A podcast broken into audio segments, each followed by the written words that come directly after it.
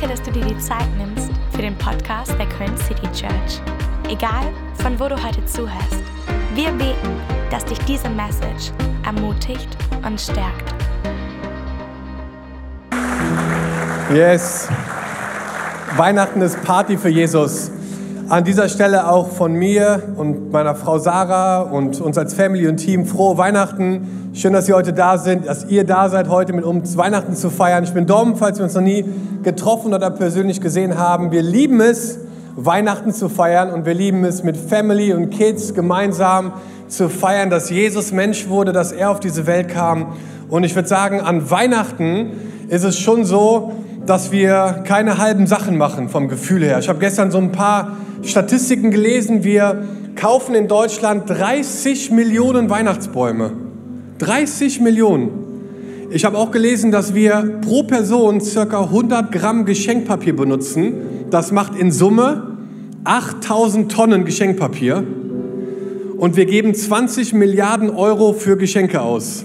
Also wir machen schon keine halben Sachen. Was mich ein bisschen bewegt hat die letzten Tage, auch in der Vorbereitung, ist der Grund, warum wir Weihnachten feiern. Und da habe ich manchmal das Gefühl, dass das ein bisschen in den Hintergrund gerückt wird und wir vielleicht übersehen oder vergessen, warum feiern wir eigentlich Weihnachten und was hat das mit meinem Leben zu tun, was hat das mit deinem, mit ihrem Leben zu tun, heute Ende 2022. Und wir haben uns so für diesen kurzen Impuls, diese kurze Predigt, auch für diesen Gottesdienst, dieses Wort Look Up ähm, als Titel genommen und wir wollen mit euch gemeinsam hochschauen und wollen schauen, hey, was hat Weihnachten mit uns zu tun? Und wir wollen das aus der Sicht der Hirten machen, die damals eine Begegnung hatten, die wirklich ihr Leben verändert hat. Und sie mussten auch hochschauen, weil dort ein Engelschor war, der ihnen diese Message von Weihnachten nahegebracht hat.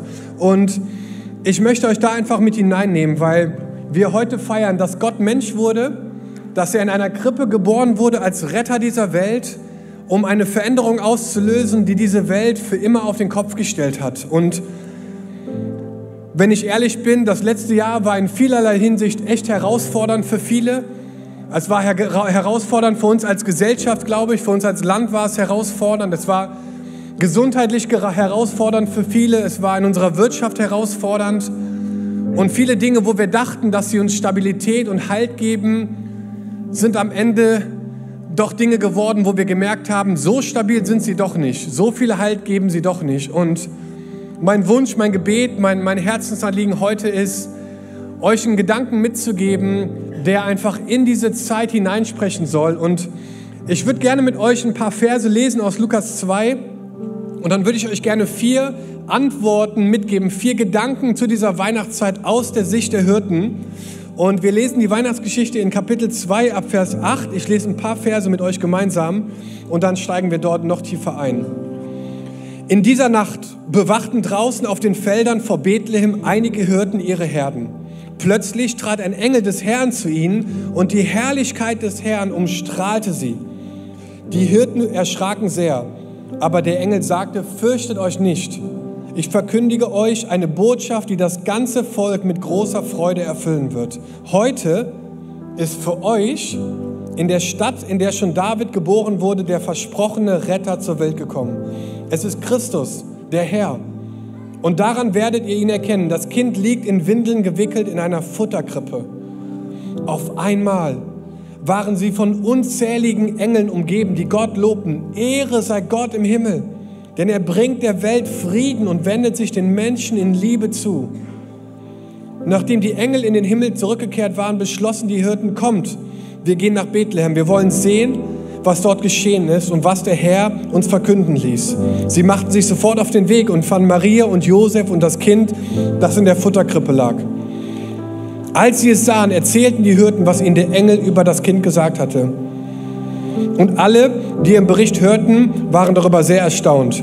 Maria aber merkte sich jedes Wort und dachte immer wieder darüber nach. Schließlich kehrten die Hirten zu ihren Herden zurück. Sie lobten Gott und dankten ihm für das, was sie gehört und gesehen hatten. Es war alles so gewesen, wie es der Engel ihnen gesagt hatte. Herr, ich würde gern euch diese vier Gedanken jetzt mitgeben und einfach da so eintauchen, warum Gott diese Engel ausgewählt hat, warum gerade sie, warum in diesen Umständen und warum sind sie Teil der Weihnachtsgeschichte und was hat das mit uns zu tun. Und den ersten Gedanken, den ich euch gerne mitgeben möchte, ist dieser Gedanke des Zuhörens. Ich glaube, eine Antwort auf die Weihnachtsmessage ist, dass wir zuhören. Deswegen ist dieser erste Punkt, hör zu. Hör zu. In Römer 10, Vers 17 steht, es bleibt dabei, der Glaube kommt aus dem Hören der Botschaft und diese gründet sich auf das, was Christus gesagt hat. Der Glaube kommt aus dem Hören der Botschaft. Ich möchte dich heute ermutigen, hinzuhören, in diese Weihnachtsgeschichte hineinzuhören und zu überlegen, was das mit unserem Leben heute zu tun hat. Und ich weiß nicht, wie es dir geht. Wir sind manchmal beim Zuhören nicht so ganz super. Zumindest ich nicht oder vielleicht auch ein paar Männer, zumindest sagt mir meine Frau das nach 14 Jahren immer wieder, habe ich dir doch gerade eben schon erzählt, hast du nicht zugehört? Doch, sorry, vielleicht nicht ganz so. Zuhören ist eine Herausforderung. Und ich glaube, es wird immer schwieriger, weil wir tagtäglich bombardiert werden mit allen möglichen Nachrichten. Ich habe letztens gelesen in einem Podcast, ähm, dass die Gen Z, also die Generation nach mir, die jetzigen Jugendlichen, circa 10.000 Nachrichten am Tag verarbeiten müssen. 10.000 pro Tag an Statusen, Posts, WhatsApps, was auch immer. Unfassbare Zahl, die man gar nicht glauben kann. Ich habe recherchiert und habe herausgefunden, dass wir im Durchschnitt auf der ganzen Welt 50 WhatsApps pro Tag schreiben. Das sind 100 Milliarden am Tag. Jeden Tag. Und ich glaube, was Lukas uns hier sagen möchte, der Autor dieses, dieses Buches in der Bibel, ist, dass er sagt so, hey, welche Botschaften in deinem Leben sind so laut, dass sie wirklich relevant sind, dass du sie wirklich hörst und annehmen kannst, auch in deinem Herzen, in deinen Gedanken. Und die Hirten damals waren keine angesehenen Leute. Sie hatten keine Bildung, sie konnten nicht lesen, sie konnten nicht schreiben, sie waren die unterste Schicht der Gesellschaft. Und Gott hat sie auserwählt, diese Wahnsinnsbotschaft zu empfangen. Und alle anderen Menschen, die danach von der Geburt Jesus gehört haben, haben es von den Hirten gehört.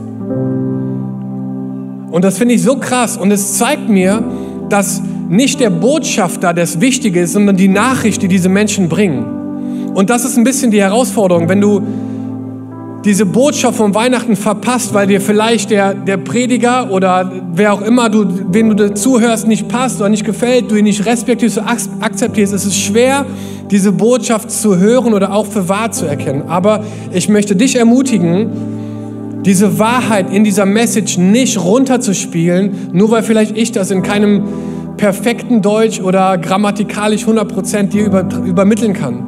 Die Wahrheit dieser Message ist viel wichtiger als der Botschafter, der diese Message überträgt. Und vor einigen Monaten habe ich einen Song gehört und den würde ich euch jetzt gerne vorspielen, also nicht ich, sonst wäre der Raum leer, glaube ich. äh, sondern unsere Band. Aber es ist ein säkulärer Song äh, von Sam Smith. Vielleicht kennt ihr den Artist oder den Künstler. Und das, das Lied heißt Pray. Und es ist ein Lied, wo ich dich einfach nur erm ermutigen möchte, hinzuhören. Hör zu. Und es ist ein, ein Song, der eine Sehnsucht beschreibt, den, die, glaube ich, viele Menschen teilen. Eine Sehnsucht, dass dass das Leben irgendwie keine Antworten manchmal gibt und, und er redet davon, ich, ich kann irgendwie nicht glauben und ich fühle mich manchmal mehr wie ein Sünder als wie ein Heiliger und es, es fällt mir schwer irgendwie Ja zu sagen zum Glauben, aber irgendwie am Ende beten wir doch alle. Irgendwie am Ende ist da, muss da doch mehr sein als das und man spürt quasi in diesem Song sein Struggle, auch irgendwie Hoffnung einen Namen zu geben, Glaube einen Namen zu geben und und ich glaube und ich weiß, dass wir heute eine Antwort darauf haben. Und ich möchte nach dem Song noch tiefer darauf eingehen, auch was das für dich heißen kann. Aber lass uns gemeinsam auf diesen Song hören. Und meine Ermutigung ist, hör zu. Yes, vielen Dank euch. Wisst ihr, ich glaube, dass du nur so weit entfernt bist von Gott wie dein nächstes Gebet. Und ich möchte dich einfach ermutigen, vielleicht in diesen Weihnachtstagen jetzt, dass du dir vielleicht mal eine Stunde, einen halben Tag einfach Zeit nimmst, um zuzuhören, die, die, die Wahrheit und die Message nochmal wirken zu lassen und vielleicht diese Sehnsucht, das, was in deinem Herzen ist, auch zu äußern in einem Gebet. Und den zweiten Gedanken, den ich gerne mitgeben möchte dir, ist, dass du nicht nur zuhörst, sondern dass du Frieden schließt.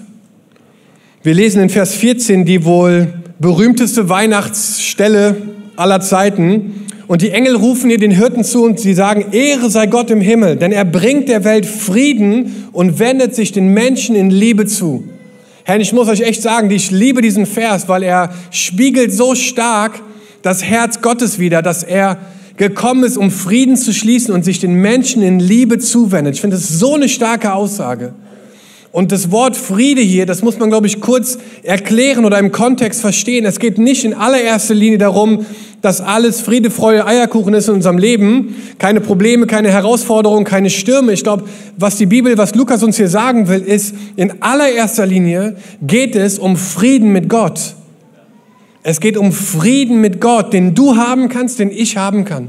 Das ist der Startpunkt quasi, wenn er hier darüber redet, dass Jesus der Welt Frieden bringt. Und das ist herausfordernd für uns, weil Frieden mit Gott bedeutet, dass wir Kontrolle abgeben, dass wir unser Leben, was wir in unseren eigenen Händen halten, loslassen und ihm übergeben, um seinen Frieden zu empfangen. Es bedeutet, dass wir uns seiner Herrschaft, seiner Autorität unterordnen um so erleben, dass er unser Leben füllt mit Dingen, die wir bis jetzt vielleicht versucht haben, selber zu füllen. Und ich möchte dich ermutigen, wenn du merkst, dass das was ist, wo, ja, wo du gerade stehst, dass du verstehst, dass Jesus gekommen ist als, als ein perfekter Mediator zwischen diesen beiden Parteien. Er, er, er stellt diesen Frieden wieder her, der zwischen Gott und den Menschen gefehlt hat, diese Schlucht, diese Brücke, die er baut durch sein Kommen, durch sein Sterben am Kreuz, durch seine Auferstehung hat Gott es möglich gemacht, dass du heute Frieden mit Gott haben kannst. Dass ich Frieden mit Gott haben kann.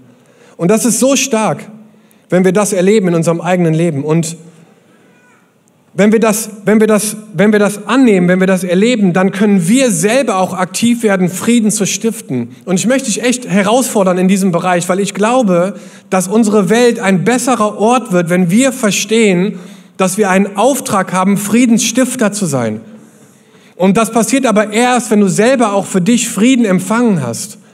Jesus in der Bergpredigt redet darüber und er sagt, glücklich sind die Frieden stiften, denn Gott wird sie seine Kinder nennen. Das heißt, nachdem du zugehört hast, diese Botschaft gehört hast, nachdem du Frieden geschlossen hast mit Gott, kannst du jetzt ein Friedensstifter sein in dieser Welt. Und ich glaube, in den nächsten Jahren, wenn eine Sache einen Unterschied machen wird in unseren Städten und Ländern, ist es, dass wir als Nachfolger von Jesus Friedensstifter sind. Dass wir aktiv für uns, für den Frieden dieser Welt einsetzen, in unserer Nachbarschaft, in unserem Land, in unserer Welt, dass wir einen Charakterzug haben, der Frieden stiften möchte. Dass das ein Herzschlag ist von uns. Dass wir Brücken bauen wollen. Und ich glaube, das bedeutet, dass wir damit starten, Gottes Frieden anzunehmen, seine Gnade und seine Liebe. Und je mehr wir das tun, umso besser wird unsere Welt. Wir hören zu, wir schließen Frieden und der dritte Gedanke ist, dass wir keine Angst haben. In Vers 10 sagen die Engel zu den Hirten, fürchtet euch nicht, denn siehe, ich verkündige euch große Freude, die für das ganze Volk sein wird. Diese dritte Antwort dieses Weihnachten ist, dass wenn wir diesen Frieden Gottes annehmen, dass eine Sache unser Leben verlässt und das ist Angst. Und ich muss euch ganz ehrlich sagen, ich bin jetzt seit einigen Jahren Christ, seit einigen Jahren Pastor und es gab kein Jahr, in dem ich so viele Gespräche mit Menschen hatte zum Thema Angst. Ich glaube, dass Angst jetzt gerade in unserer Gesellschaft eins der großen Herausforderungen ist, die wir tackeln müssen. Menschen haben Angst um ihre Zukunft. Sie haben Angst darüber, was in unserer Welt noch passiert. Sie haben Angst vor politischen Dingen, die noch mehr passieren, Kriegen in unserem Land, äh, Energiekrise, was auch immer, Klimakrise. Es, es schürt eine Welle von Angst, die Leute schlecht schlafen lassen, die Leute mit Sorgen und mit, mit Zweifeln füllt. Und ich glaube, es ist wichtig, dass wir in die Bibel schauen, um zu gucken, ob es eine Antwort darauf gibt. Und ich glaube, sie gibt es. In der Bibel steht, dass die Liebe Angst vertreibt. Und ich bin fest davon überzeugt, dass wenn wir eine Beziehung zu Jesus haben, wenn wir Frieden mit Gott geschlossen haben und uns einsetzen, Frieden mit Menschen zu leben, dass Angst aus unserem Leben verschwindet. Weil wir wissen, dass es jemanden gibt, der in Kontrolle ist.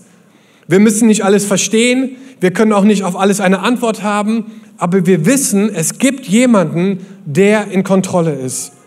Und ich möchte dich einfach ermutigen, heute dort anzuknüpfen und zu sagen, ich, ich wünsche mir das für mein Leben. Und wisst ihr, das ist, das ist etwas, was die ganze Menschheit schon begleitet hat. Das hat im Garten Eden angefangen. Adam und Eva haben in perfekter Gemeinschaft mit Gott zusammen gelebt. Dort gab es keine Angst.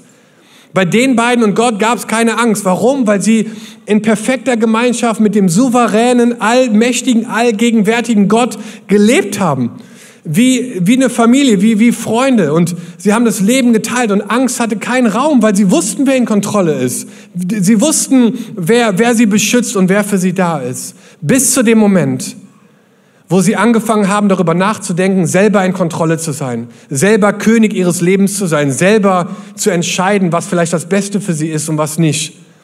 Und seit diesem Tag an glauben wir, oder ist jeder Mensch mit dieser Lüge konfrontiert, dass wir selber wissen, was das Beste für uns ist.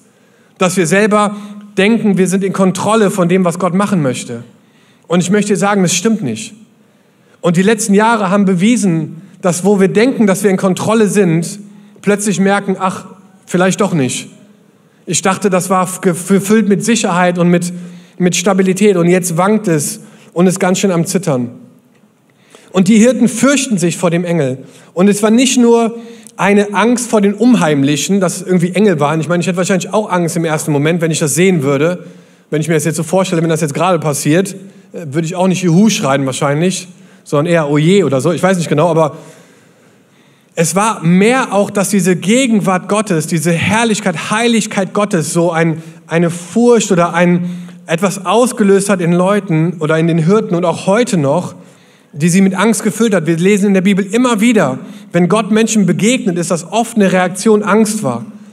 Und ich glaube, es liegt daran, weil wir halt ein Leben leben, was getrennt ist von Gott und wo seine Gegenwart manchmal auch bedrohlich wirkt für uns.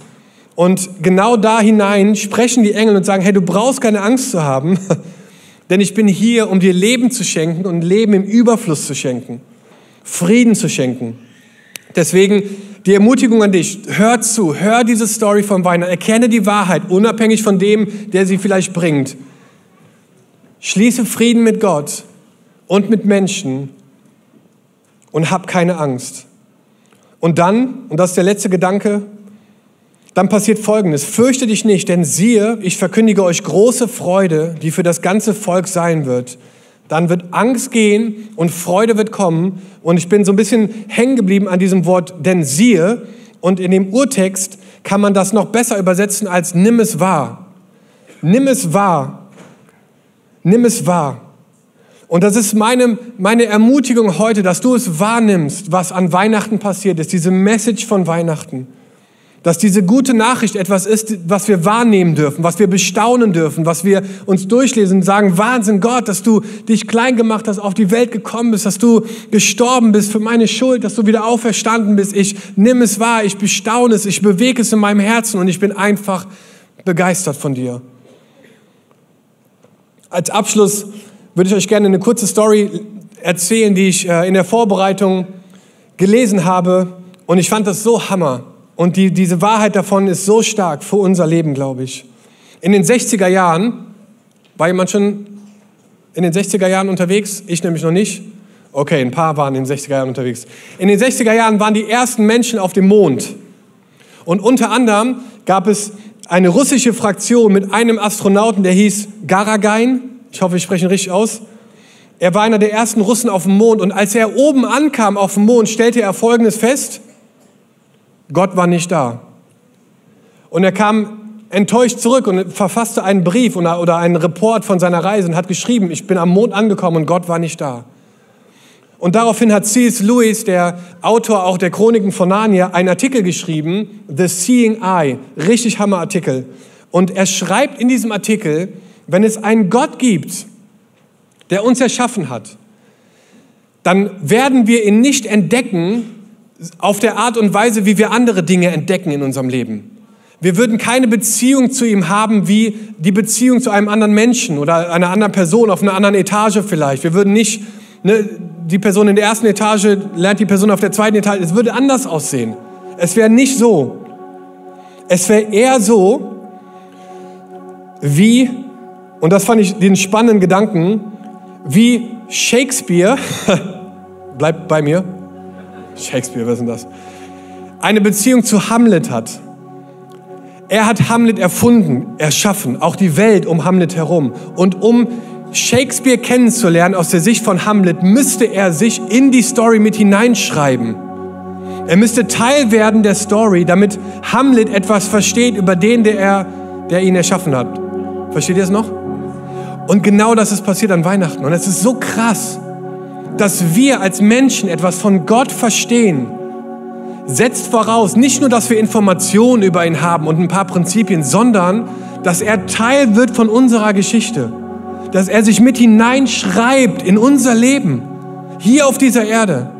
Und das ist an Weihnachten passiert. Gott, der gerade von Milliarden von Engeln in dem Thronsaal irgendwo sitzt, wo wir das nicht verstehen oder uns vorstellen können, kommt auf diese Welt, schreibt sich selber mit hinein in unser Leben und wir dürfen ihn kennenlernen, wir dürfen von ihm lernen, ihm zuhören, wir dürfen sehen, was sein Herz bewegt, wie sein Charakter ist, wie er reagiert und wie er, wie er vielleicht aussieht auch, wenn du da gewesen bist. Und es ist so krass, dass das die Kraft ist von Weihnachten, dass Gott Mensch wurde und er wurde Teil von unserer Geschichte. Und wir dürfen heute, auch über 2000 Jahre später, daran anknüpfen und sagen, wir haben die Chance zuzuhören, Frieden zu schließen mit Gott. Wir haben die Chance, dass Angst geht, dass Freude kommt und dass wir es annehmen, um zu erleben, was es heißt, Jesus kennenzulernen. Herr, das möchte ich einfach dir mitgeben heute als so einen letzten Gedanken, dass Gott sich auch in deine, in deine Geschichte mit hineinschreiben möchte. Dass er Teil werden möchte von deinem Leben. Dass du verstehst, dass du, dass du geschaffen worden bist. Und dass du kein Zufall bist oder dass du einfach so nur hier bist und dass deine Geburt keinen Sinn macht und dein, dein, dein Tod macht keinen Sinn und das dazwischen auch nicht. Sondern dass du mit einem Gedanken, mit einem genialen Plan auf diese Welt gekommen bist nämlich Frieden mit Gott zu erleben und was es heißt und dann Frieden mit Menschen und einen Auftrag zu erfüllen hier auf dieser Welt. Und ich wünsche mir von ganzem Herzen, dass du das erlebst, dieses Weihnachten, dass Gott gekommen ist, um dir zu begegnen und dass er einen Plan hat für dein Leben und dass er in Kontrolle ist und dass er dir, dich überschütten möchte mit Frieden und mit Glaube und mit Hoffnung, gerade in Situationen, wo es schwer ist, das zu verstehen. Und Gott ist nur so weit weg wie dein nächstes Gebet. Und deswegen würde ich gerne zum Abschluss mit uns beten.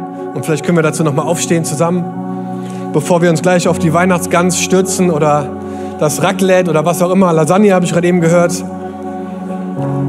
Lass uns einen ganz kurzen Moment einfach die Augen schließen, einen privaten Moment schaffen zwischen dir und Gott. Völlig egal, was drumherum passiert. Die Gans wird nicht verbrennen. Sie ist auf 100 Grad eingestellt. Keine Sorge. Aber wir wollen zuhören, diese Nachricht von Weihnachten. Gott wurde Mensch. Fürchtet euch nicht, denn siehe, ich verkündige euch große Freude, die für das ganze Volk sein wird. Jesus, ich danke dir von ganzem Herzen, dass du Mensch geworden bist. Ich danke dir, Jesus, dass du dich mit hineingeschrieben hast in unsere Geschichte als Menschheit. Dass wir dich erleben dürfen dadurch. Wir dürfen lernen von dir und sehen, wie du gelebt hast, wie du geredet hast, wie du gehandelt hast. Gott, und ich bete jetzt, dass du Frieden schließt mit uns, dass wir dieses Geschenk der Gnade annehmen heute Morgen. Und wenn du das bist, dann möchte ich dich einfach ermutigen, dass du in deinem Herzen oder laut, wie du möchtest, einfach sagst, Jesus, komm in mein Leben. Und ihn einlädst, Teil davon zu sein Teil deiner Geschichte zu sein und dass du erlebst, dass diese Auferstehungskraft Jesus dein Leben erfüllt. Dass er nicht einfach so auf diese Welt gekommen ist, damit wir ein Baby in einer Krippe bewundern, sondern es ist der Retter, der König dieser Welt, der Herr aller Herren. Er ist die, die Majestät in Person. Er ist, er ist Gott und er regiert. Und Jesus, wir beugen unser Knie heute vor deiner Herrschaft und wir sagen, Jesus, komm in mein Leben. Erfüll mich neu, Gott. Ich schließe Frieden mit dir, Gott, und ich wünsche mir auch, dass Frieden fließt von, von mir aus zu anderen Menschen. Gott, wir wollen es wahrnehmen. Wir wollen zuhören, was du uns zu sagen hast an diesem Weihnachten. Wir geben dir die Ehre, Jesus. Wir lieben dich. Wir feiern das, was du tust in unserer Mitte. Und wir beten, dass diese Stadt, dass dieses Land ein besserer Ort wird, weil wir Frieden mit Gott geschlossen haben und weil wir Frieden mit Menschen schließen. Darin laden wir dich ein, Jesus in deinem Namen. Amen. Als Köln City Church haben den Traum, unsere Stadt mit der Liebe Gottes zu verändern. Wenn du dich weiter mit uns connecten willst, dann nutzt doch unsere Website citychurch.köln oder schau auf unserer Facebook- oder Instagram-Seite Köln City Church vorbei.